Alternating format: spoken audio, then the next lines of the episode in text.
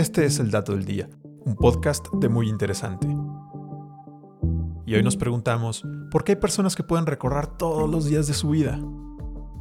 La mayoría de las personas pueden recordar con precisión cada detalle de la semana en curso, a dónde fueron, cómo iban vestidos, qué comieron y los sentimientos que los acompañaron durante los últimos días. Esta claridad para evocar el pasado inmediato se desvanece conforme pasan los días, semanas y meses, al grado que resulta casi imposible recordar los sucesos del fin de semana de hace tres meses o el clima de los últimos tres viernes, excepto cuando se trata de eventos con un profundo impacto emocional. En este caso, la mayoría puede recordar con precisión fotográfica qué estaba haciendo cuando nació su hijo, el momento en que ocurrió un desastre natural o el día de su boda sin importar que hayan pasado décadas. Esta habilidad de la memoria autobiográfica es conocida como recuerdos flashbulb por su nitidez, pero ¿qué pasaría si pudieras evocar cualquier momento de tu vida con la misma lucidez? La respuesta está en la hipertimesia, un síndrome que sufre un grupo minúsculo de personas a nivel mundial, que consiste en una habilidad extraordinaria para recordar cada día de su vida a detalle.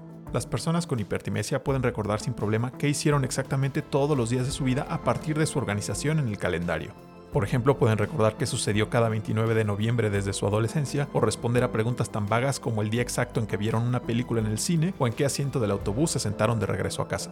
Contraria a la opinión popular, la hipertimesia no parece tener una relación con la inteligencia, las calificaciones sobresalientes en la escuela o una habilidad sobresaliente para hacer cálculos complejos. Los pocos casos conocidos y estudiados demuestran una inteligencia media. Como cualquier persona, los hipertimésicos también pueden olvidar el teléfono antes de salir de casa o de algún pendiente en el trabajo o en la escuela. Además, su capacidad de evocación no es infalible y como todos pueden tener falsos recuerdos anidados. En realidad, su habilidad se basa en una memoria autobiográfica muy superior que les permite recordar cada día de su vida desde que tienen uso de razón, especialmente la información personal y de su interés.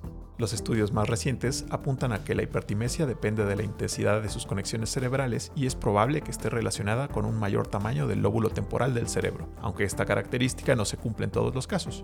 Otra teoría sugiere que esta habilidad no depende de una condición anatómica, sino del entrenamiento constante del cerebro y por lo tanto podría ser una capacidad aprendida si se refuerzan las memorias cotidianas, tal como ocurre con los recuerdos flashbulb. Aprender más de la memoria de las personas con hipertimesia ayudará a conocer cómo funciona el cerebro e incluso desarrollar estrategias que en el futuro se prueben como terapias contra la demencia. Este fue el dato del día. No olvides seguir todos nuestros contenidos en muyinteresante.com.mx. Hasta la próxima.